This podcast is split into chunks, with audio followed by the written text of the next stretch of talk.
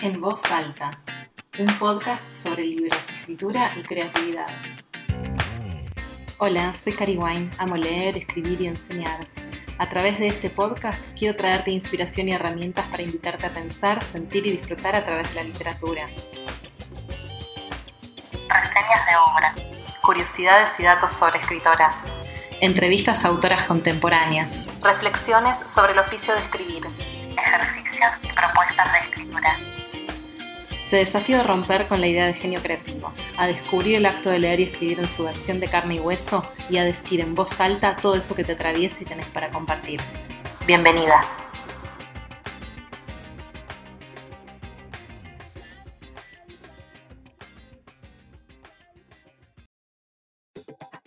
Episodio 5. Consultorio de escritura, más allá del cuaderno o diario personal. Bienvenida a un nuevo episodio de En Voz Alta. ¿Cómo estás? Espero que todo bien. En el episodio de hoy voy a inaugurar una sección que surgió de comentarios de oyentes y la voy a llamar Consultorio de Escritura. Sí, así como esos programas de radio o televisión que hacen consultorio de amor, vamos a tener cada tanto un episodio dedicado a sus consultas sobre escritura. Así que ya sabes, si tenés alguna duda o dificultad en tu proceso de escritura, mándamelo por email a info.cariwine.com o a través de mis redes sociales me puedes contactar con cualquiera de los mensajes, ¿sí? En Instagram, Facebook, en Telegram, donde vos prefieras. Te recuerdo que puedes escuchar este podcast desde Spotify, Apple Podcast o Google Podcast o también desde mi web, pero si lo haces desde alguna de estas plataformas, te pido que me ayudes eh, comentando y calificando el podcast para que más personas también puedan escucharlo. La consulta que vamos a tratar hoy es cómo salir del yo con lo que estoy escribiendo. Ahí está Millo opinando muy, muy, muy interesado en el tema. Bueno, esta pregunta, si bien eh, una chica, Ana, me la mandó hace poco, así formulada, así tal cual, ¿cómo salgo del yo con lo que estoy escribiendo? Es cierto que no es la primera vez que la escucho, ¿sí? Déjame decirte que surgió en varias de las clases de mis cursos autodidactas. Por si no lo sabían, yo ofrezco cursos que son grabados, ¿sí? Pero igualmente hago periódicamente clases en vivo por Zoom para las participantes para que puedan sacarse dudas y avances y bueno, no sean de esos cursos que una compra y nunca hace. Así que, mm, bueno, en esas clases surgió mucho este tema. Estoy escribiendo, pero siento que estoy siendo muy autorreferencial, siento que solo le doy vueltas a lo que me pasa a mí, que sigo dando vueltas sobre determinada emoción y em, me hace bien escribir, me gusta llevar mi cuaderno de notas o diario, pero quiero convertirlo en un relato, en un cuento.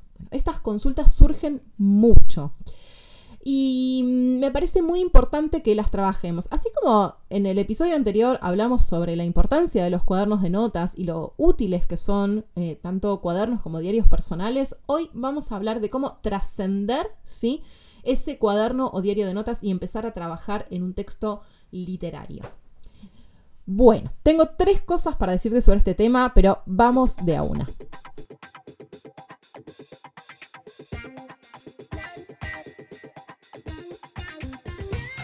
Lo primero que quiero decirte es que si disfrutás de escribir para vos misma y nada más, no hay nada de malo en eso. Si a vos te sirve darle vueltas y vueltas y vueltas a una emoción hasta que le encontrás la palabra adecuada, hasta que te terminás de decantar esa idea o ese momento o esa circunstancia de tu vida que te está dando vueltas, está bien, o sea, no hay nada de malo en eso, ¿sí? o sea, también desdramatizar un poco la cuestión de estoy escribiendo solo sobre mí. Bueno, si yo disfruto de escribir en mi diario y escribir 100 veces te amo o 100 veces te odio, adelante con eso.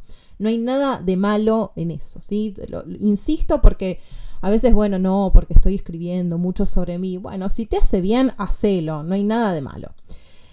Ahora bien, me parece que está bueno detectar que vos tenés un interés literario por sobre esos textos. O sea, te gusta lo que estás escribiendo, te gustan las palabras que estás usando y te gustaría convertir todo eso que tenés en tu cuaderno o en tu diario en un objeto literario, ¿sí?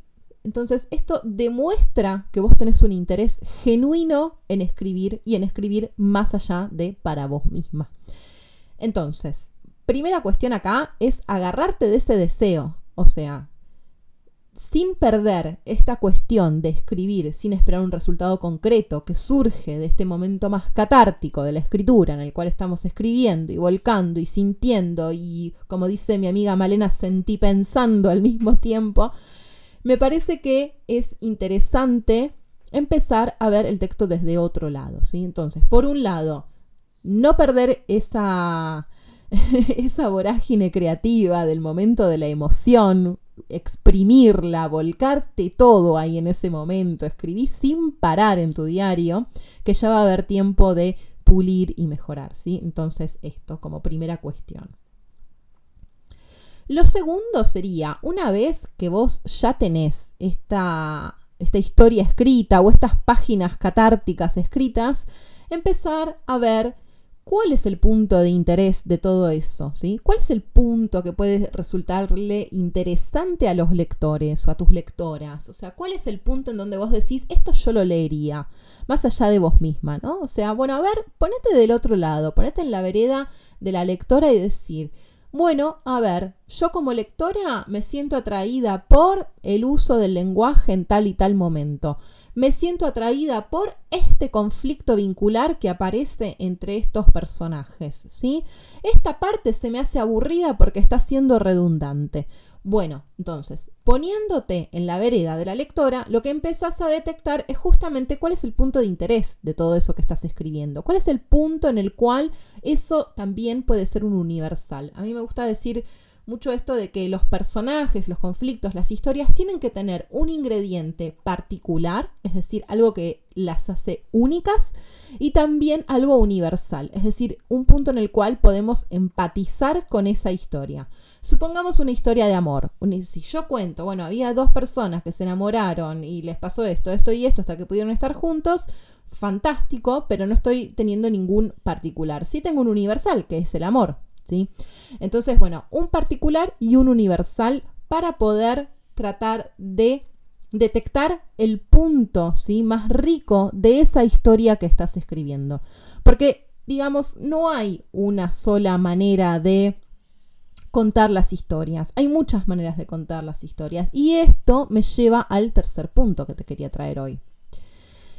Necesitamos desapegarnos de la historia personal. O sea, es muy común decir, quiero salir del yo, quiero tratar de convertir esto en un objeto literario, pero me apego a eso que estoy escribiendo de una manera muy, eh, si se quiere, bueno, justamente de apego, ¿no? De no poder soltar. Si no puedo soltar eso que me pasó y lo quiero contar así tal cual, en lugar de tratar de detectar ¿Cuál es el momento en el cual ese texto se empieza a volver interesante? ¿Qué pasa si le agrego este ingrediente? ¿Sí?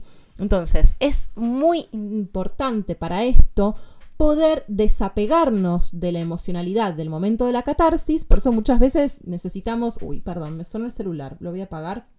Em, es muy importante poder desapegarnos, desprendernos de eso, ¿sí? Y poder tratar la historia como una plastilina a la que voy a modelar hasta darle la forma de relato que yo quiero. Entonces, este tercero que parece tan simple, ¿no? Dicho así, ah, no, bueno, me desapego de la historia y listo. Eh, es una transición personal que tenemos que hacer que va mucho más allá de eso que sentimos en el momento, ¿no? Entonces hay que hacer también ahí, si se quiere, un trabajo personal respecto a la historia que estoy contando. Con esto no quiero desalentarte. Muchas personas escriben a partir de anécdotas y circunstancias que le han pasado en la vida y es eh, muy, muy interesante escuchar eso y, y entender ese, ese procedimiento, esa operación que hacemos desde que tomamos algo que nos pasó, algo propio y lo transformamos. Un ejemplo de esto muy interesante es de el cuento Un hombre sin suerte de Samantha Schweblin. Después, si les interesa, les dejo en mi blog los enlaces a los artículos en, el cual ella cuenta esto. Eh, porque bueno, ella parte de una anécdota de infancia en la cual eh, su hermana se toma una taza de lavandina y tiene que salir corriendo al hospital y el padre en el taxi le pide que se saque un shortcito que tenía puesto, un shortcito eh, blanco, no sé si conocen esto de que se saca a veces un elemento blanco por la ventana, una bandera blanca para que te dejen el paso, ¿sí? cuando no sos una ambulancia o no tenés, digamos, una sirena, es un elemento eh, con el cual se, muestra una urgencia.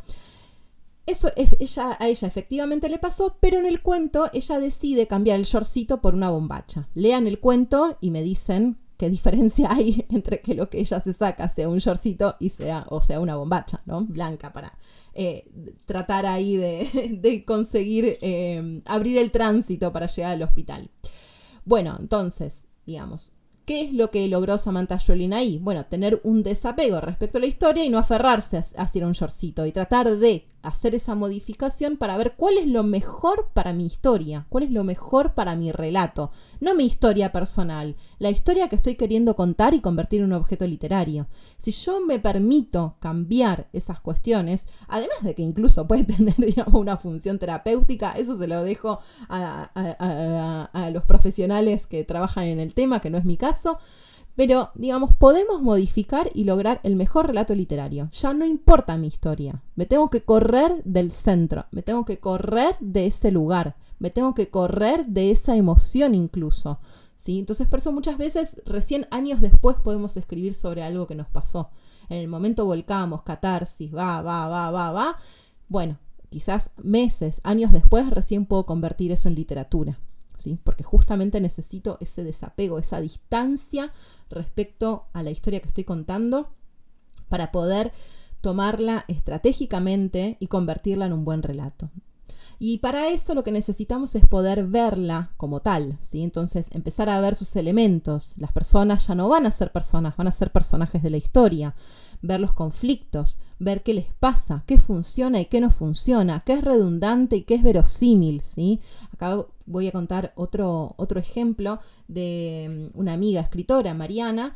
Eh, Mariana estaba escribiendo la historia de su familia y resulta que, bueno, que cuando contaba todo lo que les había pasado era inverosímil y no era necesario y era redundante. Por más que en su historia había sido así, con condensarlo en un solo momento ya era suficiente, ¿sí? Entonces, digamos, también esto, ¿no? A ver de qué manera funciona. Hay un ensayo de Shirley Jackson que dice esto también respecto a los personajes. O sea, ¿para qué voy a tener tres hermanas si las tres funcionan como corales? Bueno, pongo una sola, ¿no? O sea, si no se distinguen entre sí, pongo una sola y listo. O pongo dos. Em, entonces, tienen que tener roles, ¿sí? Ella habla, bueno, si van a ser tres, tienen que, es, es, interesante que sean tres, bueno, pero que cada una tenga su rol dentro de esa, de esa tríada. Bien, entonces, ver estos temas estratégicamente, ¿sí? estas complejidades, esos temas que se abren y que trascienden a lo que te pasó o a, lo que sentiste en ese momento, qué complejidades, qué, qué temas vinculados a lo social, a lo cultural, al modo de ver el mundo, al modo en que socializamos, al modo en que nos vinculamos, es ahí donde empezamos a encontrarle el interés literario. Y además, también tenemos que permitirnos distintos universos, ¿sí? Quizás hay otros universos interesantes que pueden surgir de esas historias propias. Porque la historia propia puede no necesariamente ser interesante o tener un interés literario, ¿sí? O tener una potencialidad literaria, pero sí lo puedo convertir en eso con trabajándola. Entonces, quizás ver, bueno, mira, acá aparece este conflicto que es muy poco trabajado en la literatura y sería interesante abordar. ¿Qué temas son interesantes para investigar? ¿sí? ¿A vos qué te interesa? ¿Sobre qué te interesa investigar a través de los personajes de tu historia? ¿sí? Y con esto te invito a ponerte en acción. Bajar a tierra. Bajar a tierra. En el bajar a tierra de hoy te propongo que te que tomes un texto propio, que lo tengas ya escrito en tu computadora o que lo tengas en un diario o un cuaderno personal. Trata de detectar la historia, en concreto, quiénes son los protagonistas, qué les pasa, qué conflictos atraviesan, dónde y en qué época viven. Describí todo eso en un parrafito, ¿sí? Ahora toma algunos de estos elementos y trata de modificarlo, ¿sí? Muta algún elemento de esta historia. ¿Qué pasa si esto mismo sucede hace 200 años? O dentro de 200 años? O en otro continente? O en otro planeta? ¿Y qué pasa si esto en lugar de pasarle a una mujer como vos, le pasa a un hombre de 50 años? O de 15? O a un animal no humano? ¿Qué pasa si agregás o sacás algún personaje? Y lo más importante, para salir del yo, ¿qué pasa cuando contás esta misma historia desde otro punto de vista, desde otro personaje? Estos ejercicios, ¿sí? de tratar de empezar a ver el, el esqueleto, si se quiere, de tu historia, es el momento en el cual podemos empezar a entrarle desde otro lugar, ¿sí? ya no desde la emocionalidad, que es algo muy rico y es muy necesario para poder escribir, pero desde otro lugar, más estratégico, más desde lo racional. Recordemos que escribir tiene estos dos elementos, lo emocional y lo racional, y tienen que ir en conjunto. Esto, los dos hemisferios de la cabeza funcionan en conjunto cuando estamos escribiendo historias. ¿sí?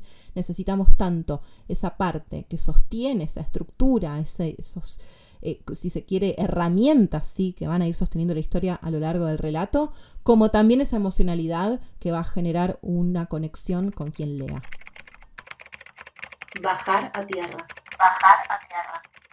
Bueno, esto fue todo por este episodio, episodio breve pero contundente. Recordá enviarme tus consultas de escritura para que las trabajemos en el próximo episodio de consultorio de escritura. Va a ser para mí muy divertido también leerte y saber qué es lo que te pasa cuando escribís y tratar de ayudarte a justamente ir más allá.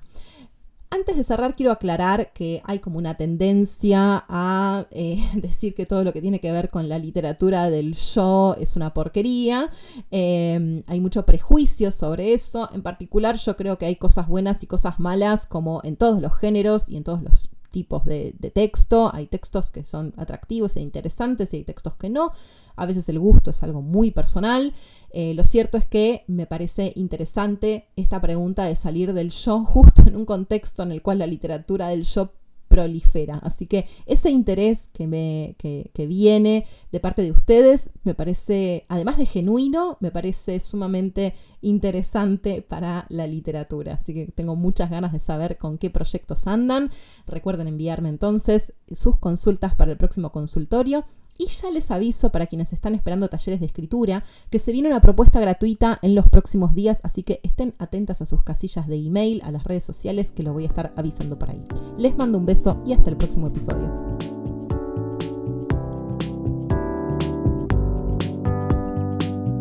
En voz alta, un podcast sobre libros, escritura y creatividad. Suscríbete para recibir el próximo episodio en tu casilla de email.